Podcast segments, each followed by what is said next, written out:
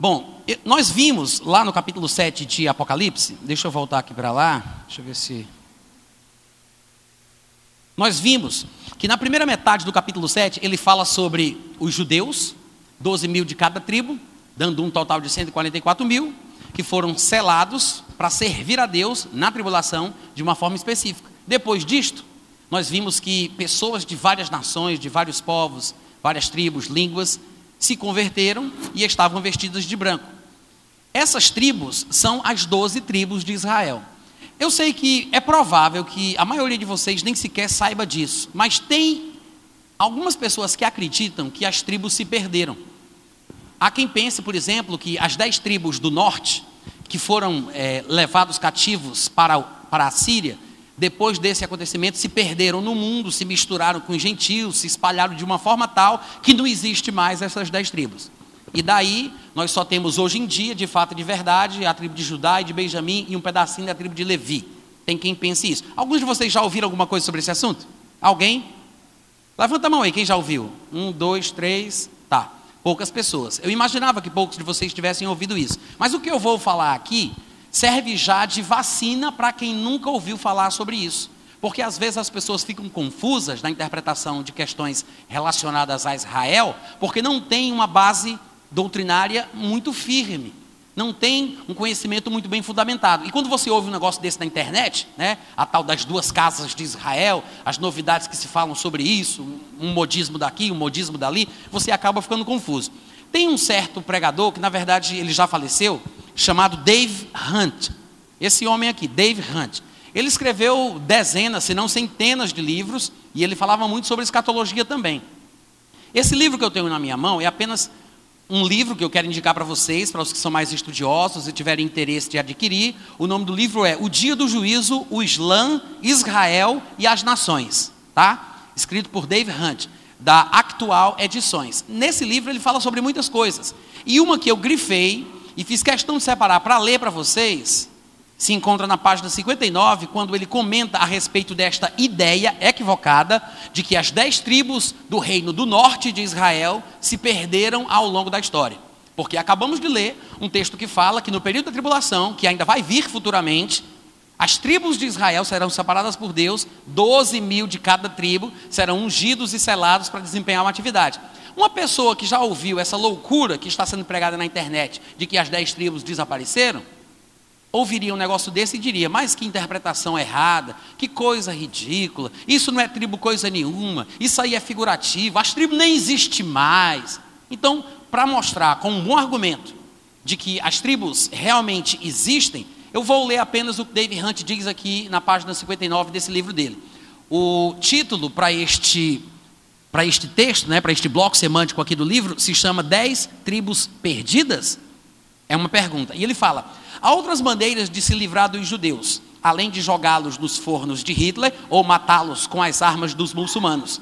Existe o mito das dez tribos perdidas, no qual muitos cristãos de hoje ainda acreditam. Sim, as dez tribos do norte foram de fato levadas para a Síria por volta do ano 740 a.C. Pelo que, está escrito na Bíblia, pelo que o Senhor muito se indignou contra Israel e o afastou da sua presença, e nada mais ficou, senão a tribo de Judá. Como falara pelo ministério de todos os seus servos, os profetas. Assim foi Israel transportado da sua terra para a Síria, onde permanece até ao dia de hoje. Veja, isso foi escrito num dos textos do Antigo Testamento. Muita gente se equivoca com a expressão até os dias de hoje, pensando que isso se refere ao tempo em que nós estamos lendo o que aquele profeta falou, milênios atrás. Então ele fala: é claro que a expressão até os dias de hoje se refere à época em que o texto foi escrito e não até os dias atuais. Quantos entendem isso? Além disso, é claro que muitos, se não a maioria, dos que foram levados cativos retornou, até mesmo já naquela época. A própria Bíblia menciona isso especificamente. Por exemplo, uma multidão do povo, muitos de Efraim, de Manassés, de Issacar e de Zebulon, que são tribos, como nós vimos ainda há pouco, muitos destas tribos, que escapou do poder dos reis da Assíria e celebrou a Páscoa em Jerusalém nos dias de Ezequias, mais de uma década depois de terem sido levados para a Síria. Está escrito também que cerca de 90 anos depois, Israel se juntou a Judá para celebrar a Páscoa durante o grande avivamento do reinado de Josias. é mencionada a presença de sete das dez tribos perdidas. Tribos perdidas, aspas. E a implicação é que todos estavam lá, ainda que sete tenham sido citados, o texto bíblico deixa implícito que estava todo mundo ali, todas as tribos estavam presentes. Aí ele diz mais: quase 200 anos depois que as dez tribos foram levadas para a Síria, Deus deu a Ezequiel uma visão da futura restauração e referiu-se à divisão da terra prometida segundo as doze tribos de Israel. Por que, que Deus teria dado essa visão ao profeta 200 anos depois, se não houvesse mais doze tribos? Entendem a lógica que o, o, o autor está tentando transmitir para a gente? Não faz sentido pensar que as tribos se perderam, se 200 anos depois Deus disse que ele faria algo com as 12 tribos de Israel. Deus não é doido, né, gente? Mais na frente do parágrafo seguinte, ele diz: se essas dez tribos se perderam, a promessa que Cristo fez a seus discípulos jamais poderia se cumprir. Que promessa foi essa? Lá nos Evangelhos ele diz: Quando na regeneração o Filho do Homem se assentar no trono da sua glória, também vocês, os doze discípulos, os doze apóstolos, vos assentareis em doze tronos para julgar as doze tribos de Israel. Alguém pode dizer amém? amém? Não é claro isso, gente? E ele continua: Então, Cristo seria um mentiroso e Satanás teria vencido. Paulo não achava que alguma tribo tinha se perdido. Em seu apelo ao rei Agripa, no livro de Atos, ele se refere às doze tribos de uma forma que mostra que, para Paulo, elas existiam exatamente naquele momento que ele estava falando. Amém, gente? Tiago endereçou a sua epístola às doze tribos que se encontram na dispersão. Ou seja, para Tiago, pertencentes das doze tribos estão espalhados no mundo da época. Apesar de tudo isso, muitas pessoas que se autodenominam cristãs acreditam no mito das dez tribos perdidas. Quantos podem dizer amém? Faz sentido para você? Então, essas pessoas, às vezes, influenciadas por ideias, sabe-se lá de onde surgiram, acabam confundindo a cabeça de outras pessoas com revelações que não têm fundamentação bíblica suficiente. Então, é isso o que a gente tinha para falar sobre essa questão de Apocalipse capítulo 7. Eu queria que isso ficasse bem claro para vocês, porque a compreensão deste capítulo eu acho que destrava muita coisa da Bíblia. Entender que Deus faz uma distinção entre os judeus e os gentios e que Deus sim há de tratar com os judeus de forma bastante específica no período da tribulação. Não somente ele separará 144 mil, 12 mil de cada tribo, das tribos de Israel que existem, né, como a gente acabou de ler, como também dois profetas, no modelo dos profetas do Antigo Testamento, estarão presentes em carne e osso, lá em Jerusalém, pregando a palavra de Deus, durante o período da tribulação. Então, por que você está falando sobre pregação da palavra, um serviço evangelístico por parte desses 144 mil judeus no período da tribulação? Porque nós estávamos mencionando que os decapitados lá do versículo 4 de Apocalipse 20, daqueles que foram mortos, perseguidos por causa de Jesus e da palavra de Deus, estavam se convertendo na tribulação, porque no período da tribulação vai haver conversão. Abre comigo lá em Apocalipse capítulo 11, por gentileza. Apocalipse capítulo 11. Vou ler, tá, gente?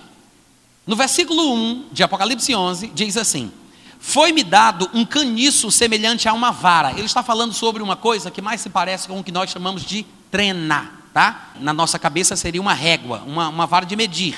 Então ele diz: Foi-me dado uma trena, e também foi-me dito: Dispõe-te, mede o santuário de Deus, o seu altar e os que naquele adoram.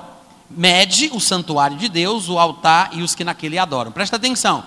Esse acontecimento aqui do qual João está nos relatando é um acontecimento que está associado diretamente ao momento da tribulação. O capítulo 11 é um dos capítulos da tribulação no livro de Apocalipse.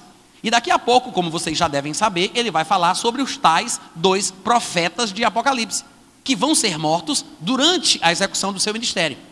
João está falando que foi dado para ele uma trena para ele medir algumas coisas associadas ao templo, o que significa que durante a tribulação haverá um templo. Hoje nós não temos um templo judeu, mas tudo indica como esse texto mostra, outros textos também, tanto do Antigo Testamento como do Novo, que haverá um templo no período da tribulação.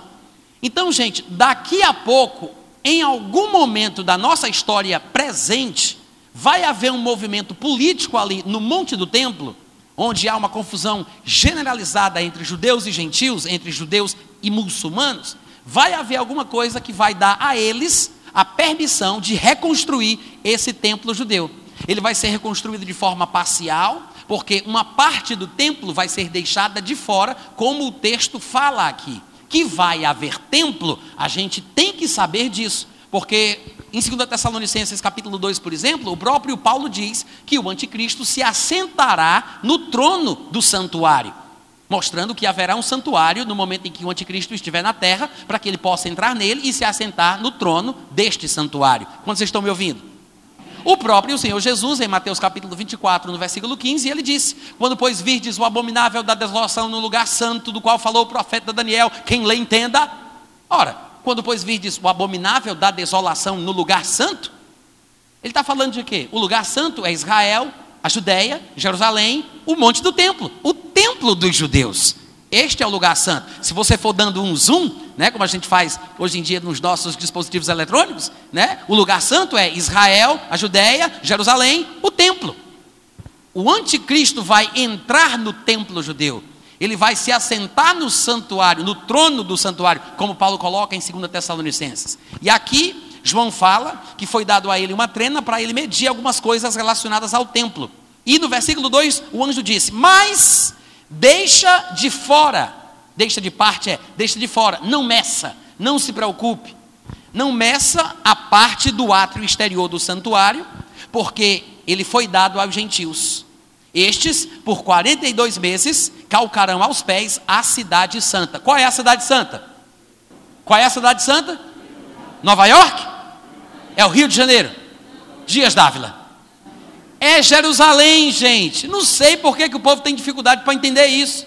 A Bíblia chama Jerusalém de cidade santa. Amém? Eu sei que existe uma dualidade em relação à situação de Jerusalém, porque dependendo do estado espiritual em que ela se encontra, ela é chamada de prostituta, é chamada de meretriz, ela é considerada uma cidade cativa, é comparada com Agar, lá em Gálatas capítulo 4, porque ele diz que a Jerusalém atual é cativa, é escrava, mas a Jerusalém de cima, a do céu, é livre. Então, dependendo do estado espiritual em que a cidade de Jerusalém se encontra, ou ela é chamada de noiva do cordeiro ou de prostituta, tá? Lembre-se disso, porque é muito importante para a interpretação de alguns textos proféticos a respeito de Jerusalém. E por falta desta compreensão, tem muita gente boa interpretando equivocadamente o capítulo 17 de Apocalipse, quando fala de uma prostituta montada sobre um animal que tem algumas cabeças. Tem muita gente dizendo: "Ah, mas essa prostituta só pode ser a igreja católica apostólica romana". Tem muita gente por aí que fala isso, né? Eu já pensei assim, mas quando você começa a estudar a Bíblia com mais atenção, você observa que tem alguma coisa errada. Porque no último versículo do capítulo 17, o anjo chega para João e diz: A prostituta que vistes é a grande cidade. Muito obrigado pelo entusiasmo.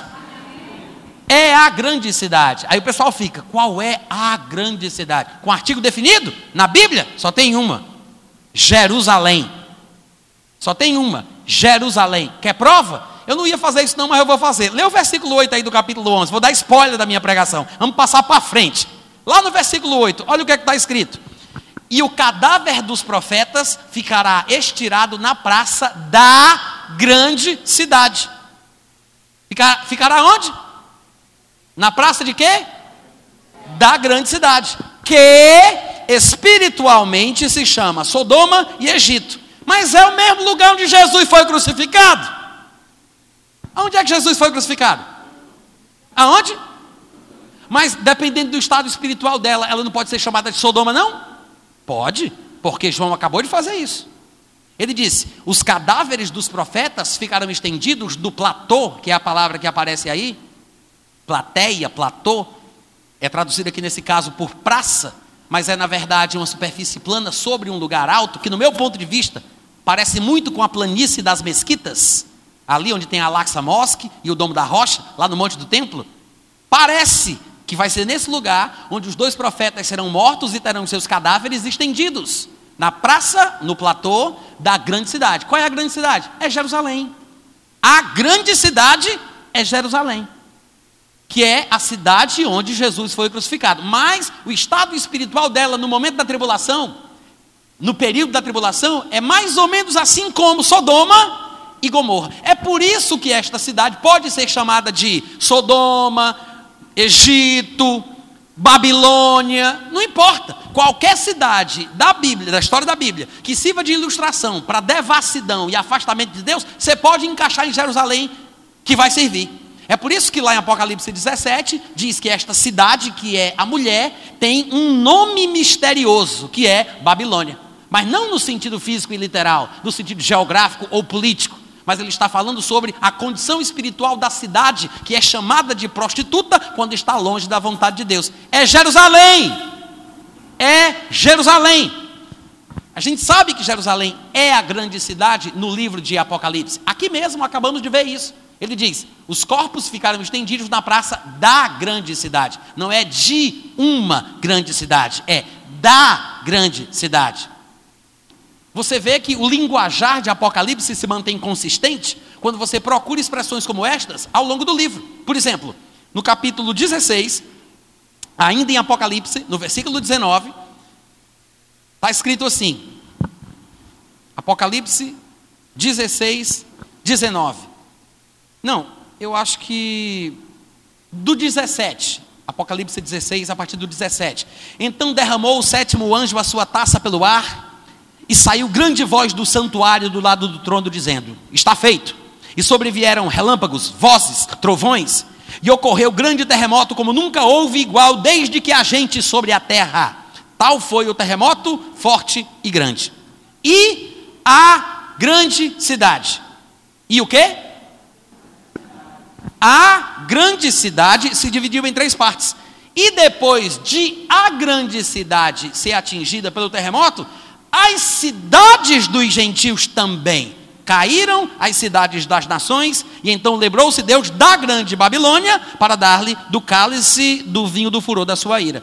Veja que o versículo que acabamos de ler distingue a grande cidade das outras cidades. A cidade das nações, as cidades das nações são outras que não a grande cidade. A única cidade que pode se destacar de todas as outras cidades dos povos do mundo é Jerusalém. Cadê o amém, gente? Amém. É sobre isso que o texto fala, tá? Eu sei que talvez não dê para a gente mergulhar nesse assunto hoje, se der certo, talvez amanhã, mas fica a dica. Quando você for estudar novamente Apocalipse, se deparar com a passagem de Apocalipse 17, 18, bom, para quem comprar o meu livro, vai ter tudo esmiuçado lá. Mas quando você estiver lendo em Apocalipse 17, 18, novamente, sobre aquela prostituta que está sobre um animal, que tem tantas cabeças e aquilo outro, e tudo que estiver sendo falado lá, lembre-se, interprete a mulher como a cidade que é Jerusalém. Tá? Voltando para Apocalipse capítulo 11, lá no versículo 2, o anjo diz a ele: Pega a tua trena, vai medir o santuário, mas deixa de fora o átrio exterior do santuário, e não o meças, porque foi ele dado aos gentios. Na minha interpretação moderna, eu diria: foi dado aos muçulmanos, que são gentios, né? Se você parar para pensar, gente, é muito curioso isso, que um texto que foi escrito entre o ano 90 e o ano 96 depois de Cristo seja tão preciso. Porque no monte do templo hoje estão mesquitas islâmicas. Um judeu não tem permissão de subir lá para orar. Não é só um ponto turístico para quem vem de outras nações. É o lugar mais sagrado do judeu. É onde foi construído o primeiro templo de Salomão. É onde foi construído o segundo templo chamado de Herodes. E é onde vai ser construído o templo da tribulação. E é onde vai ficar também o templo do milênio, que é outro templo. Mas o que eu quero que você observe é que este lugar é sagrado. É o lugar mais sagrado dos judeus. E aqui o texto que foi escrito no ano 96 depois de Cristo já dizia que nessa época da tribulação, que ainda nem chegou, nessa época os gentios, por que não dizer gentios islâmicos, descendentes de Ismael, estariam com controle sobre aquela área e eles estariam pisando este lugar, dominando este lugar e impedindo a totalidade ou a plenitude do serviço religioso judaico.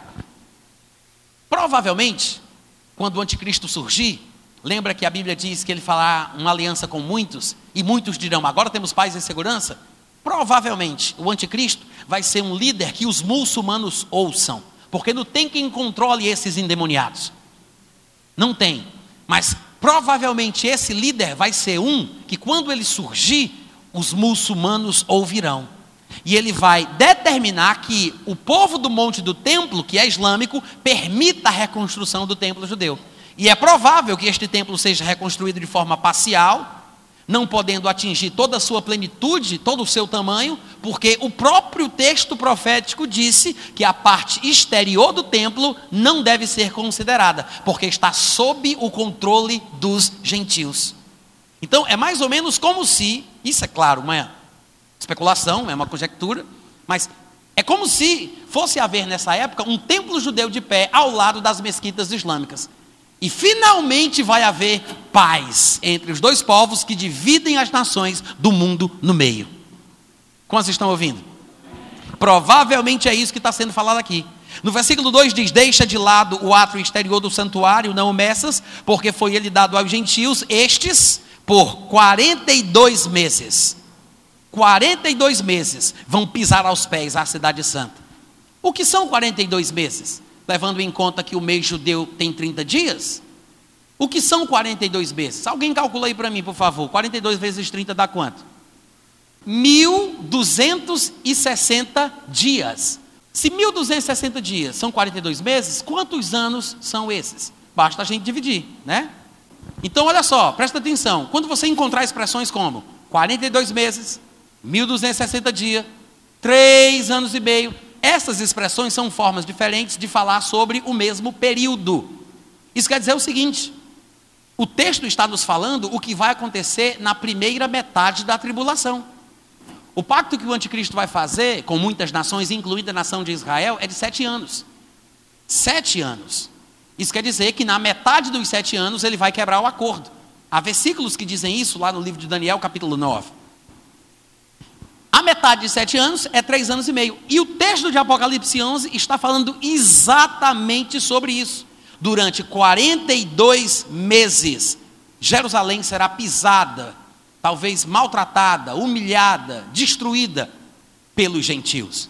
No versículo 3 diz então que Deus dará às suas duas testemunhas que profetizem 1260 dias. Opa, o que são 1260 dias? 42 meses. Que são iguais ao quê? Três anos e meio. Então, o ministério dos profetas ou das testemunhas de Apocalipse durará três anos e meio, que é o período da primeira metade da tribulação. As pragas, o juízo estarão acontecendo de forma menos intensa. Mas veja que eles vão profetizar vestidos de pano de saco. E no Antigo Testamento, quando profetas apareciam trazendo mensagens de Deus vestidos de pano de saco e cinza, isso era uma ideia de que era profecia de juízo, de morte, de julgamento divino, que é exatamente o que eles estão pré-anunciando aqui, que o juízo e a ira de Deus cairá poderosamente sobre os judeus, as nações, Jerusalém e o mundo. Amém, gente? Essa é a mensagem. Eles estarão avisando os homens. E durante as suas pregações, é claro que muita gente vai se converter. Muita gente que vai se converter vai acabar sendo perseguida pelo anticristo. Alguns escaparão, porque o anticristo não vai dominar o mundo todo, a gente vai falar sobre isso amanhã. Mas alguns serão decapitados por causa da palavra de Jesus Cristo e por causa da palavra de Deus, como a gente viu lá em Apocalipse 24. Amém, gente? Tá. Um pouquinho mais para frente, no versículo 7 de Apocalipse 11, diz que quando tiverem então concluído o testemunho que devem dar, a besta que surge do abismo pelejará contra elas e as vencerá e as matará. Veja, o testemunho que eles têm que dar. Então veja que estas testemunhas ou estes profetas, eles têm algo a dizer, eles têm um testemunho a dar. A palavra testemunha quando ele fala das duas testemunhas, essa palavrinha aí, testemunha, no grego é martir. Às vezes encontramos esta palavra transliterada no nosso texto, falando de mártires ou de martírio, e essa palavra entrou no português, mas a palavra mártir, ela não é uma palavra portuguesa, ela é uma transliteração de uma palavra grega. Se fôssemos traduzir a palavra grega mártir martírio, nós estaríamos falando de testemunhar ou de testemunho. Às vezes, o testemunho é por meio da morte, como em muitos casos aconteceram. E vai se repetir na vida dos dois profetas de Apocalipse, capítulo 11. Todo mundo está acompanhando? Que é por isso que ele diz: quando tiverem então concluído o testemunho que devem dar, porque muita gente vai se converter pelo testemunho deles, porque serão dois profetas, a exemplo dos profetas do Antigo Testamento. Olha aqui para mim, deixa eu falar um negócio. Quem são esses profetas de Apocalipse? Né? Todo mundo quer saber quem são as duas testemunhas. Gente, em primeiro lugar, eu creio que eles são dois homens de verdade, tá? Porque tem gente que pensa que são, é, sei lá, ideias, coisas. Pensam que as duas testemunhas é uma linguagem figurativa alegórica e que se refere ao Antigo e ao Novo Testamento, à Velha e à Nova Aliança, os judeus e os gentios misturados numa coisa só. Não, são dois homens, são dois profetas. Como é que eu sei? Porque está escrito, criatura. No versículo 10 diz: Os que habitam sobre a terra se alegram por causa deles, realizarão festas e enviarão presentes uns aos outros, porquanto esses dois profetas atormentaram os que moram sobre a terra. Esses dois o quê? Hein? Esses dois o quê, gente? Esses dois o quê? Profeta. São dois homens. São dois profetas. Então não tem porquê a gente tentar interpretar o que não precisa de interpretação. São dois homens. Agora, quem são estes homens? Aí são outros 500, né? Porque a gente poderia especular. O que a gente sabe é que eles vão testemunhar para Israel, vão morrer em Jerusalém. Tem que ser pessoas importantes para Israel, para o povo judeu, para Jerusalém. Tem que ser figuras representativas do povo judeu. Não pode ser uma pessoa que não tenha ligação direta, oficial, clara com os israelitas. Então tem que ser alguém de Israel. As pessoas dizem assim: bom, como eles vão morrer, então tem que ser talvez duas pessoas na história que nunca tenham morrido. E aí sugerem dois candidatos, Enoque e Elias. Bom, que um deles seja Elias, dá para a gente supor, porque o próprio Senhor Jesus, em suas ministrações nos evangelhos do Novo Testamento, ele fala sobre a vinda de Elias. Ele faz algumas comparações espirituais entre a unção que estará sobre Elias e a unção que estava sobre João Batista, dizendo que o espírito, a unção que estava em João Batista era na verdade o espírito de Elias, a unção de, de era um, que estava em João Batista era a unção de Elias, né? Mas Jesus sabe que de fato Elias tem que vir primeiro. Lá em Marcos 9, 9 e 10, Jesus e os discípulos, inclusive, têm uma pequena discussão sobre isso. Diz assim: que quando eles desceram do monte, que nós chamamos de Monte da Transfiguração, Jesus ordenou aos discípulos que não divulgassem as coisas que eles tinham visto, até ao dia em que o filho do homem ressuscitasse dentre os mortos. Eles guardaram a recomendação, perguntando uns aos outros o que é que significava essa frase, ressuscitar dentre os mortos.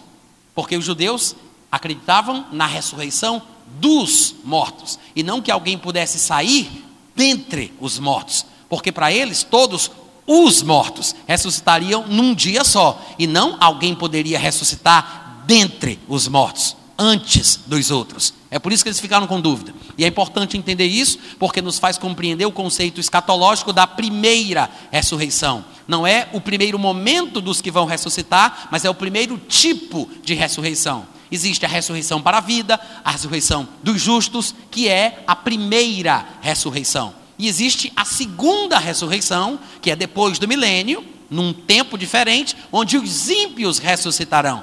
Mas primeira e segunda ressurreição não são expressões bíblicas para falar sobre momentos em que as ressurreições acontecem, porque a ressurreição dos justos acontece numa própria ordem estabelecida por Deus. Por exemplo, em 1 Coríntios capítulo 15, versículo 7, a Bíblia fala que Cristo é a primícia dos que dormem. Ele diz: "Como ressuscitarão? Cada um ressuscitará na sua ordem. Primeiro Cristo, que é as primícias dos que dormem. Então Cristo ressuscitou há muito tempo atrás. Outros santos ressuscitarão, cada um no seu devido momento, mas não ressuscitaram juntamente com Cristo, embora Cristo e os demais façam parte da primeira ressurreição, do primeiro tipo de ressurreição, que é a ressurreição dos justos, a ressurreição para a vida eterna. Os profetas de Apocalipse, sobre os quais estamos estudando no capítulo 11, vão morrer e ressuscitar na primeira metade da tribulação. Ou seja, eles ressuscitam no momento deles, mas fazem parte da primeira ressurreição, que é a ressurreição dos justos, a ressurreição para a vida eterna. Quantos estão entendendo? Os antigos, o povo do Antigo Testamento, sabiam que Deus havia falado pelos profetas que haveria um dia preparado para os judeus santos ressuscitarem. Os profetas falaram do momento da ira de Deus, do momento do juízo divino, falaram de um período de tribulação que alguns, Jeremias 37, chama de angústia para Jacó, que é um sofrimento associado especificamente ao povo judeu israelita, que é por isso que ele chama de angústia para Jacó.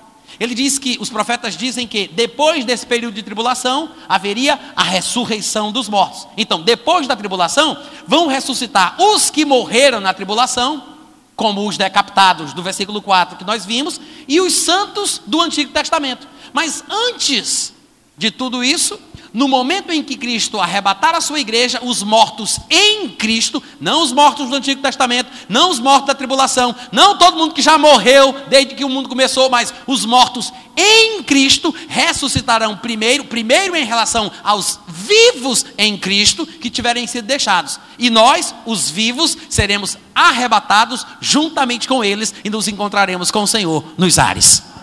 Então veja, muitas pessoas ressuscitarão em relação à primeira ressurreição, em tempos diferentes, mas todos fazem parte da primeira ressurreição. Que quando se diz primeira, não está falando sobre o momento em que ela acontece, mas sobre o tipo, porque os justos ressuscitam primeiro.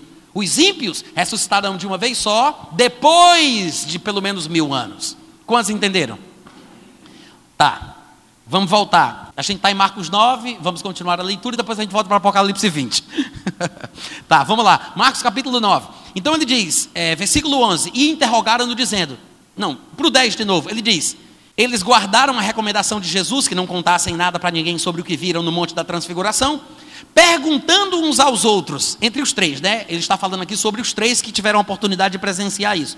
Eles conversavam entre si perguntando: o que significa esse negócio que ele falou de ressuscitar dentre os mortos? Porque até onde eu saiba, como bom judeu, só vai haver a ressurreição do último dia. Por que, que ele fala de ressuscitar dentre os mortos? Como eu já expliquei para vocês, vamos dar sequência na leitura. No versículo 11, interrogaram-no dizendo: por que então é que dizem os escribas ser necessário que Elias venha primeiro? Então veja que os escribas, que eram doutores da lei, que estavam com a chave de Moisés, sentavam-se na cadeira de Moisés, a quem Jesus reconhecia como conhecedores da palavra de Deus, que é por isso que ele vai dizer em Mateus: façam o que eles dizem, mas não façam o que eles fazem. Os escribas entendiam as coisas corretamente. Tanto é que eles disseram: por que, que os escribas dizem que Elias tinha que vir primeiro? Aí Jesus não diz, não, estou errado, esse povo não sabe de nada, não. Ele não disse isso. Ele falou, por que, que eles dizem isso? Porque quando Elias vier primeiro, ou seja, ele confirmou a interpretação dos escribas, ele disse, eles estão certos. Elias vai vir primeiro, porque quando ele vier primeiro, restaurará todas as coisas. Como, pois, está escrito sobre o filho do homem que sofrerá muito e será aviltado. Em outras palavras, os discípulos estão perguntando assim: como é que Elias vai vir primeiro se primeiro veio o Senhor? Se, se você que é o Messias, como a gente acabou de testificar pela transfiguração, como é que os escribas dizem que Elias tem que vir primeiro? Não, ele vai vir primeiro, porque quando ele vier primeiro, ele vai restaurar todas as coisas. Mas vocês têm que entender que primeiro eu tinha que morrer e sofrer muitas coisas para só então entrar na minha glória. Porque na verdade a gente pode até dizer que Elias já veio, depois eu apareci. Então ele menciona João Batista, no versículo seguinte, como uma figura deste acontecimento futuro, quando Elias virá de fato antes da manifestação visível de Jesus Cristo ao povo judeu, na segunda vinda. Todo mundo entendeu? Então, Jesus, em meio às coisas que ele diz aqui, ele confirma a interpretação dos escribas de que Elias vai vir primeiro. Assim como o prefigurador de Elias, que foi João Batista, veio antes de Jesus. Então ele diz: de fato, Elias virá primeiro. E ele disse: quando ele vir primeiro, restaurará todas as coisas. Essa expressão que é usada aqui, a restauração de todas as coisas, é uma coisa muito comum no palavreado dos profetas do Antigo Testamento. Às vezes a gente nem percebe. Mas o próprio Pedro, no seu discurso de Atos, capítulo 3, ele menciona isso aqui. Ele diz que todos os profetas falavam sobre o momento o dia da restauração de todas as coisas. Eu não sei se vocês lembram, mas, por exemplo, no capítulo 3, deixa eu dar uma lida rápida aqui com vocês. Se quiser abrir, pode, tá, gente? Não é pecado, não. Mas eu vou ler. Atos, capítulo 3, quando ele vai fazer aquele discurso, logo depois do batismo no Espírito Santo. Algumas pessoas se escandalizam, outras ficam maravilhadas. Aí depois tem a cura daquele paralítico, e eles conversando com Pedro, admirados com o milagre que tinha acontecido. No versículo 12 de Atos 3, Pedro diz assim: À vista disso, Pedro se dirigiu ao povo dizendo: Israelitas! Olha, ele está falando com quem? Com o povo de Israel. Ele está falando com os judeus. Ele diz: Israelitas, por que vos maravilhais disto, ou por que fitais os olhos em nós, como se pelo nosso próprio poder ou piedade o tivéssemos feito andar? O Deus de Abraão, de Isaac e de Jacó, veja, o Deus de nossos pais. Então ele está falando com uma plateia específica. Ele está falando com uma audiência formada unicamente de judeus. Ele diz: o Deus dos nossos pais, israelitas. Com quem ele está falando, gente? Com quem ele está falando? Com os israelitas. Quando chega lá na frente, no versículo 18, ele diz: Mas Deus assim cumpriu o que antes anunciara por boca de todos os profetas: que o seu Cristo devia primeiro morrer, devia padecer. Aí ele diz no versículo 19: Por isso, arrependam-se e convertam-se para serem cancelados os vossos pecados, a fim de que, presta bem atenção agora nesse momento, e lembre-se, ele está falando unicamente com israelitas, a fim de que, se vocês israelitas, como nação, se arrependerem, se converterem, se vocês fizerem a paz com Deus, virão da presença do Senhor tempos de refrigério e aí ele vai enviar o Cristo que já foi designado, que é Jesus de Nazaré. Ele está dizendo que o Cristo só vai vir quando a nação de Israel se arrepender. Profeticamente, pelo Espírito, Pedro explicou que a volta de Cristo está associada ao arrependimento dos israelitas, que é por isso que no versículo seguinte ele acrescenta: este Cristo ao qual é necessário que o céu contenha, receba, mantenha lá até aos tempos da restauração de todas as coisas. Ou seja, Jesus disse: Elias vindo primeiro, ele vai restaurar todas as coisas. Esses tempos das esses tempos da restauração de todas as coisas, falando sobre a restauração nacional de Israel, restauração do povo de Deus, porque a Bíblia diz que a salvação vem dos judeus. Jesus disse isso em João capítulo 4, versículo 22, quando conversava com aquela mulher samaritana. Ele disse: a salvação vem dos judeus. Somente neste momento da tribulação, com a presença de Elias, com os feitos divinos, com o que Deus vai realizar naquele período, é que Israel será restaurada à comunhão com Deus novamente, assumindo o seu papel de cabeça das nações. E um pouco tempo depois, Jesus vem e é de lá que vai governar o mundo inteiro a partir de Jerusalém. Amém, gente? Então ele diz: é necessário que o céu receba, guarde, mantenha Jesus até aos tempos da restauração de todas as coisas. Tempos estes dos quais Deus falou por boca de todos os seus santos profetas desde a antiguidade. Então, quando nós lemos aqui Jesus falando em Marcos capítulo 9, versículo 12, de que Elias vindo primeiro restaurará todas as coisas, é a mesma coisa que Pedro acabou de falar pelo Espírito Santo em Atos capítulo 3. Neste momento haverá uma restauração, vai ser um chacoalhar de Deus em Israel. A tribulação vai servir para isso para despertar do sono os judeus que estão na carne e não confessaram Jesus como Senhor. Quantos estão entendendo? Amém, gente? Então, volta para Apocalipse capítulo 11 aí comigo. Versículo 7. Quando tiverem então concluído o testemunho que devem dar à besta que surge do abismo, ele está falando sobre um espírito que vem das trevas. Nós sabemos que nesse período o reino do anticristo estará em vigor, mas todo o reino tem um lado natural e um lado espiritual. Lembra daqueles textos lá de Daniel, quando ele fala sobre o rei da Pérsia, o rei da Grécia? Ele falava de dois tipos de rei. Ou seja, tem o rei da Grécia humano, mas tem um príncipe da Grécia espiritual. Então, espíritos ou entidades espirituais influenciam a liderança de certos reinos. É por isso que, em muitas ocasiões, palavras proféticas foram dirigidas, na época dos profetas do Antigo Testamento, a imperadores e reis de grandes impérios, grandes nações, que estavam, na verdade, servindo de referência de entidades sobrenaturais, que poderiam voltar a agir da mesma forma em um momento futuro. Existe o reino natural e o reino espiritual, existe o príncipe natural e existe o príncipe espiritual. Há uma besta que representa o exército anticristo, mas há uma besta que é uma entidade espiritual que energiza este exército. Quantos estão entendendo? A besta que sobe do abismo é o lado sobrenatural da besta natural e humana que o anticristo controlará, tá? No versículo 8 diz então que o seu cadáver, o cadáver das duas testemunhas, ficará estendido na praça da grande cidade, que a gente já sabe que é Jerusalém. Ficará estendido na praça da grande cidade, que espiritualmente pode ser comparado a Sodoma, Egito, Babilônia, o que for, mas é o lugar onde o Senhor Jesus foi crucificado, que todo mundo sabe que é Jerusalém. Então, muitos dentre os povos, tribos, línguas, nações, contemplam os cadáveres das duas testemunhas por três dias e meio e não permitem que seus cadáveres sejam sepultados. É como se fosse uma espécie de troféu, né?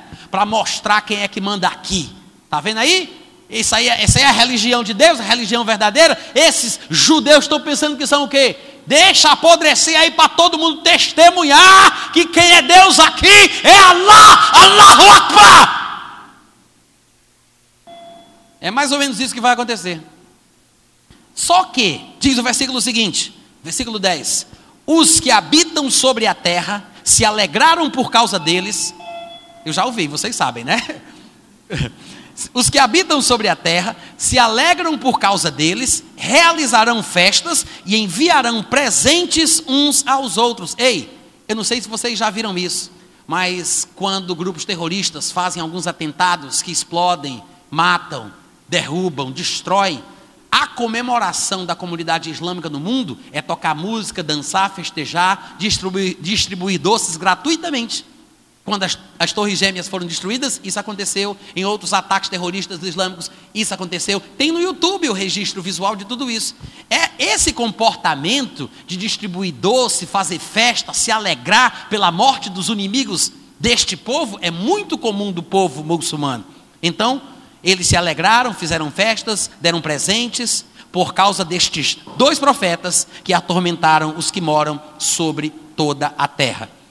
Concluindo, irmãos, durante a tribulação muita gente vai se converter, porque muitas coisas estarão acontecendo, Deus estará ministrando a sua palavra.